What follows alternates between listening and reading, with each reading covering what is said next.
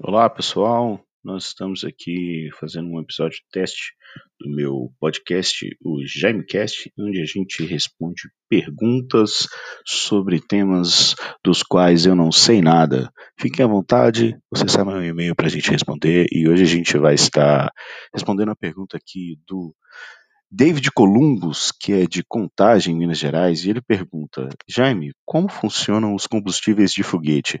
Bom, David, é, eu não sei a resposta. E acho que você entendeu que esse é o mote do nosso programa. É isso aí, pessoal. Muito obrigado. Um abraço. Tchau, tchau. Valeu.